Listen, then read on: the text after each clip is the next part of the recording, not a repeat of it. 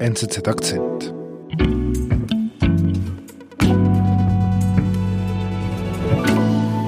Es ist natürlich auch so, dass sich durchaus in den Kindergärten einiges geändert hat, überhaupt im russischen Erziehungssystem und ich vielleicht auch oder wir, meine Frau und ich, skeptischer geworden sind, ob es wirklich das richtige Umfeld dann wäre für unser Kind.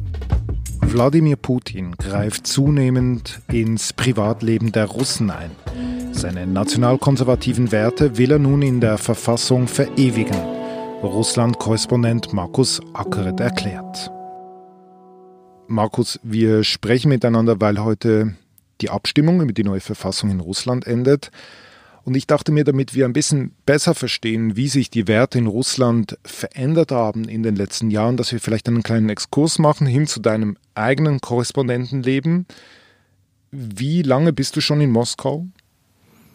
Ich bin jetzt seit zweieinhalb Jahren wieder in Russland Korrespondent und vorher war ich äh, schon mal hier, also von 2007 bis 2011. Und dann war ich vier Jahre Korrespondent in Peking und dann drei Jahre in Berlin und jetzt wieder hier.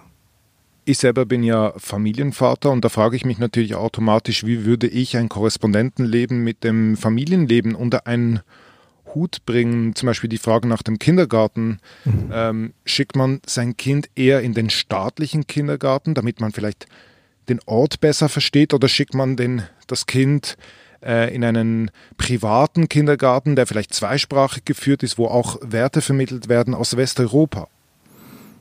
Ja, ich habe bei Freunden, gute Freunde von mir, die einen ähnlichen äh, Lebensstil hier eben pflegen als Korrespondenten, mhm. hatten damals zuerst ein und dann ein zweites Kind. Die gingen dann beide zuerst in den russischen staatlichen Kindergarten und das äh, habe ich damals eigentlich als ganz gut und positiv wahrgenommen, weil sie lernen Russisch, man kommt noch näher ran an, an das Leben hier. Das ist eigentlich grundsätzlich natürlich schon auch etwas Gutes. Und das heißt, äh, deine Tochter, die geht jetzt in den staatlichen Kindergarten? Nein, sie geht in, sie ist vier Jahre alt und sie geht seit bald einem Jahr in den deutschen Kindergarten hier. Das hat damit zu tun, dass sie ohnehin seit ihrer Geburt Russisch spricht. Aber es ist natürlich auch so, dass sich durchaus in den Kindergärten einiges geändert hat, überhaupt im russischen Erziehungssystem und ich vielleicht auch, oder wir, meine Frau und ich, da auch skeptischer geworden sind, ob es wirklich das richtige Umfeld dann wäre für unser Kind. Es war ja lange Zeit ja so, das haben auch bei meinem ersten Aufenthalt hier russische äh, Freunde und Bekannte immer wieder gesagt, Russland ist war noch nie so frei wie jetzt und die Russen sind noch nie so frei, auch wenn man da die Regierung kritisieren muss oder kritisieren kann und auch äh, politische Repression zum Teil wahrnimmt, aber trotzdem im Alltag ist man recht frei und zu Hause sowieso. Und das hat sich vielleicht in den letzten zehn Jahren seit Putins Rückkehr in den Kreml 2012 auch geändert. Eine etwas äh, ideologischere Haltung, eine spezielle Vorstellung von, von ja, Erziehung unter solchen patriotischen und, und zum Teil dann auch bis hin zu militaristischen äh, Vorstellungen. Also wie, wie wie muss ich mir das vorstellen, eine militaristische Erziehung? Na ja gut, man muss sich das so vorstellen, dass schon ähm, Waffen, Panzer, Spielzeuge, das spielt eine Rolle. Auch in der Schule und im Kindergarten wird man bekannt gemacht mit Soldaten, mit Waffen.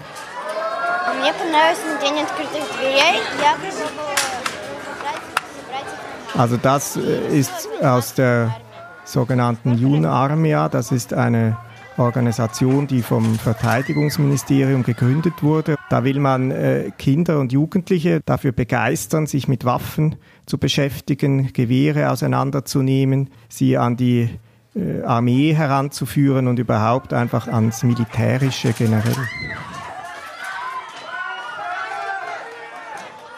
Als Eltern äh, muss man nicht unbedingt die Kinder zur Junarmia schicken. Das ist jetzt nicht Vorschrift, aber man kann natürlich nicht verhindern, dass gewisse solche Einflüsse direkt dann doch im Kindergarten, in der Schule eine Rolle spielen. Vor allem auch, weil es halt immer mehr verschriftlicht wird. Bei den Verfassungsänderungen, die jetzt äh, über die Russland dieser Tage abstimmt, wird auch die patriotische Erziehung in die Verfassung reingeschrieben. Es werden ja auch Gesetze jetzt vorbereitet, die das noch konkretisieren sollen. Also habe ich das richtig verstanden? Also Fragen der Erziehung fließen jetzt ein in diese Verfassungsreform, über die jetzt abgestimmt wird in Russland. Ja, das stimmt, aber es ist nicht nur das. Es ist generell so, dass von dieser eigentlich doch relativ freien Gesellschaft da weniger bleibt in dem Sinne, vielmehr gesellschaftliche, kulturelle Veränderungen, die in den letzten Jahren stattgefunden haben, werden jetzt in diese Verfassung direkt reingeschrieben. Und äh, diese Erziehungsfrage zum Patriotismus ist eine davon. Kannst du uns weitere Beispiele nennen äh, für Artikel, die jetzt in dieser Verfassungsreform dafür stehen, wie sich die Gesellschaft verändern soll?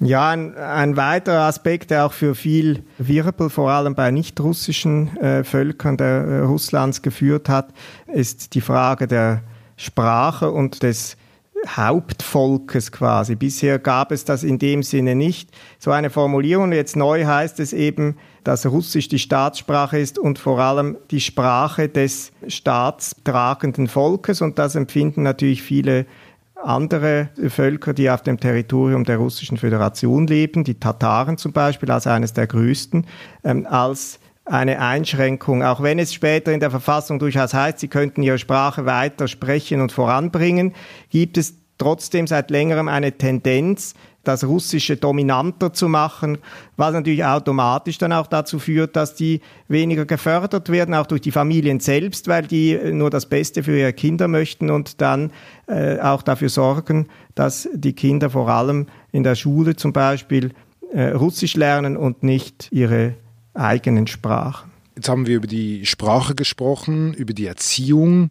Das sind wichtige Pfeiler der Identität, der Kultur.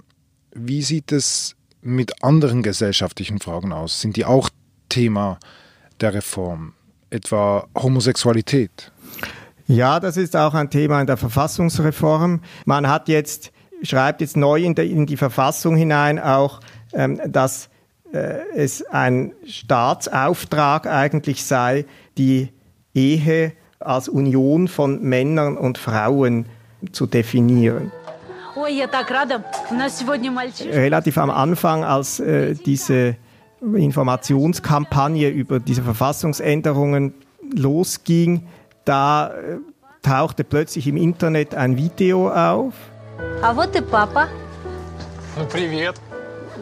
Und in diesem Video wird, wird die Situation in einem Kinderheim gezeigt.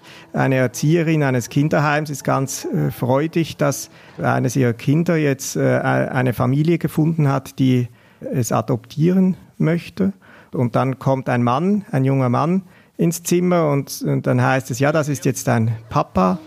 Und der, der Junge freut sich darüber. Und dann gehen sie miteinander raus. Und, und, und dann fragt der Junge, und wo ist jetzt meine Mama? Где моя мама? Так вот она, твоя новая Mama. Und dann sagt der Papa, ja, deine Mama ist hier. Und dann wird ein, ein Mann äh, eingeblendet, der aus einem Auto aussteigt, der in so übertriebener, fast weiblicher Kleidung daherkommt.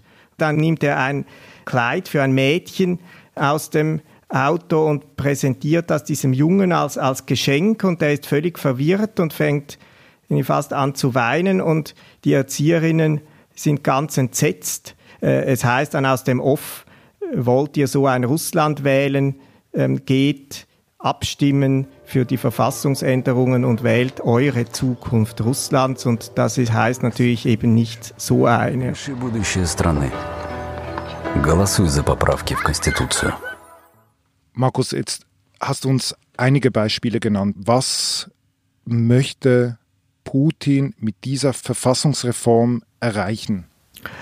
Also man muss natürlich äh, zwei Dinge unterscheiden. Wir haben jetzt hauptsächlich über diese ideologischen Komponenten gesprochen und die bedeuten, dass in diese eigentlich liberale äh, demokratische Verfassung von 1993 jetzt sehr viele ideologische, national, patriotische, konservative Elemente festgeschrieben werden, zum Teil eben sehr detailliert. Und dann gibt es natürlich noch eine politische Komponente darüber hinaus, die dann die Amtszeitverlängerung Putins ermöglicht über das Jahr 2024 hinaus.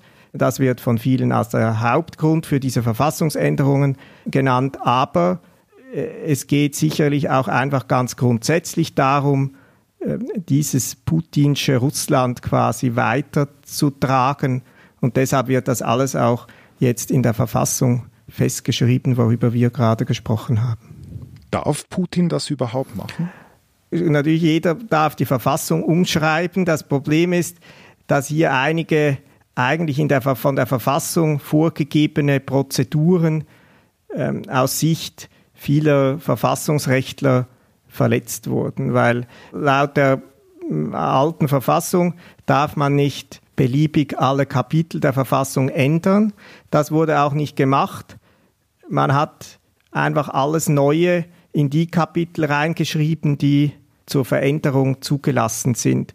Das Verfassungsgericht hat gesagt, dass das sei alles rechtmäßig, aber es ist halt nach Ansicht vieler Beobachter hier und, und Verfassungsrechtler ist es eigentlich jetzt wie eine zweite Verfassung in einer bereits bestehenden drin und das schafft viele Widersprüche und sehr viele Dinge sind unklarer und das kann eine willfährigere Justiz dann auch entsprechend ausnutzen. Was mich beschäftigt ist, Putin ist schon so lange an der Macht. 20 Jahre hat er das Sagen im Land. Du hast gesellschaftliche Veränderungen beschrieben, die so oder so stattgefunden haben.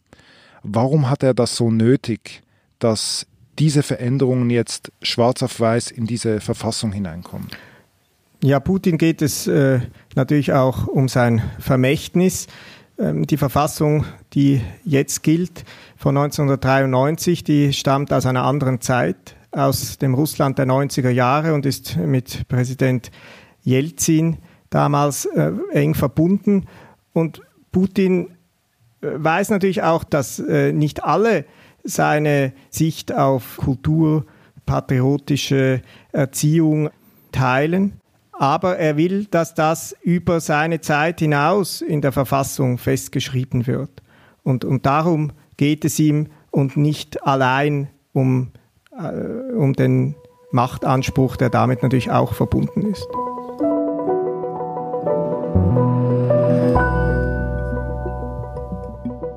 Markus, vielen Dank für das Gespräch. Vielen Dank für die Aufklärung über diese sieben Tage dauernde Abstimmung in Russland. Alles Gute. Danke, danke dir für das Gespräch.